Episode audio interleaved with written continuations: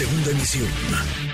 Manuel López San Martín, en MBS Noticias.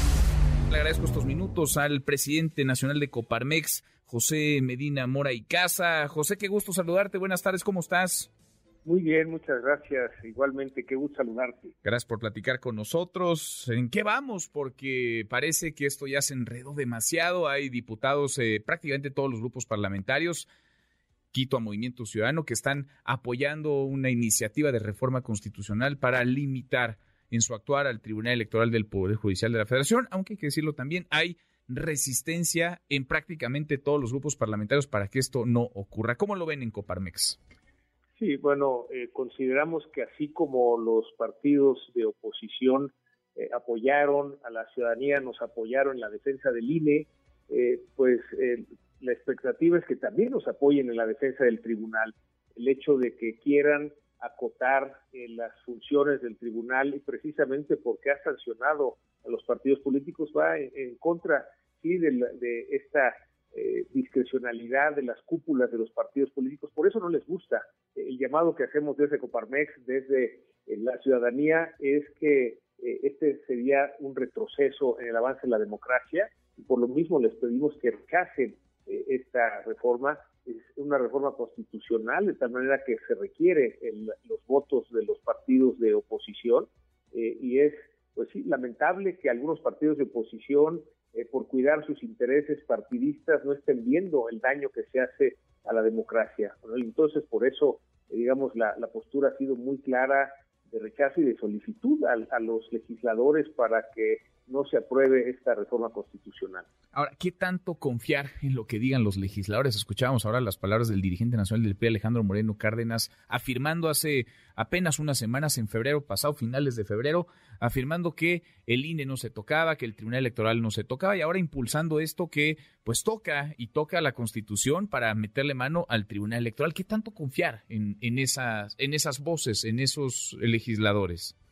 Sí, eh, es precisamente ahí donde desde la ciudadanía podremos comprobar qué tan confiables son cuando se comprometieron precisamente a ir con la ciudadanía en la defensa de la democracia y que si ahora, eh, en el caso del PRI, votan a favor de esta reforma constitucional junto con Morena, pues será muy claro eh, ese mensaje a la ciudadanía de qué tanto se puede confiar en ese partido político como bien lo decía Manuel, primero fue Movimiento Ciudadano que se manifestó en contra, después el PRD, el PAN se, baja también de esa iniciativa, pues ya no más falta que el PRI se defina, y ahí estará pues en buena medida el futuro político del PRI, desde luego que una de las eh, actuaciones del Tribunal Electoral ha sido a que los dirigentes de los partidos políticos pues no puedan discrecionalmente seguir extender sus periodos, sino que se tienen que sujetar también a procesos democráticos. Eso no les gusta a las cúpulas partidistas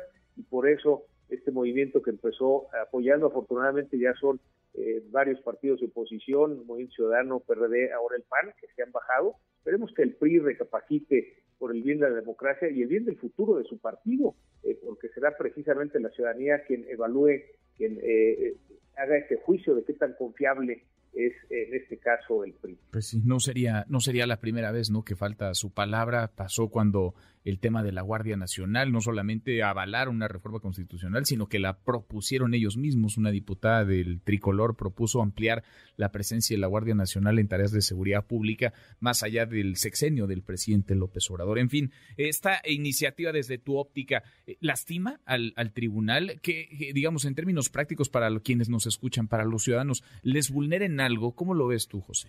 Sí, eh, de alguna manera el tribunal ha sido muy efectivo en sancionar, en confirmar, digamos, algunas de las decisiones del Consejo del INE, eh, de tal manera que esto ha permitido que la democracia avance. Por ejemplo, cuando algunos candidatos no cumplieron con requisitos, por ejemplo, de informar eh, gastos de pre-campañas, pues simplemente por no cumplir la ley no pueden participar.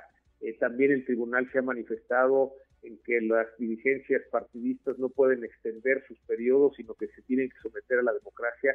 De alguna manera, el Tribunal Electoral ha seguido un criterio de, pues, precedencias jurídicas, ha seguido un criterio de, principios y no de la literalidad de la ley, que es lo que se pretende que ahora esté acotado el tribunal. Esto es, digamos, eh, un retroceso en la actuación del tribunal.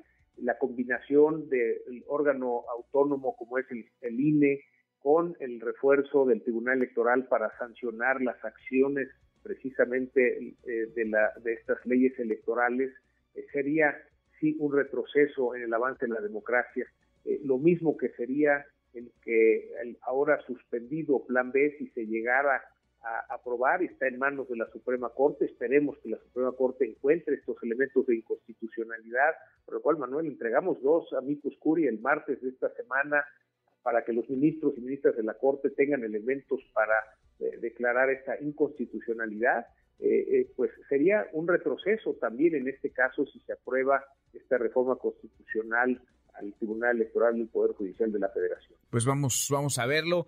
Eh, son momentos eh, definitorios, claves, eh, no solamente para esta iniciativa de reforma constitucional, sino quizá para la oposición y para la Alianza Va por México, ¿no? Porque no se entendería que caminaran juntos y en una cosa como estas piensan tan distinta, tan distinto unos, unos y otros. Eh, José, sigamos platicando, te agradezco estos minutos. Al contrario, muchas gracias y un saludo para ti y para todos. Gracias, muy buenas tardes. Redes sociales para que siga en contacto: Twitter, Facebook y TikTok. M. López San Martín.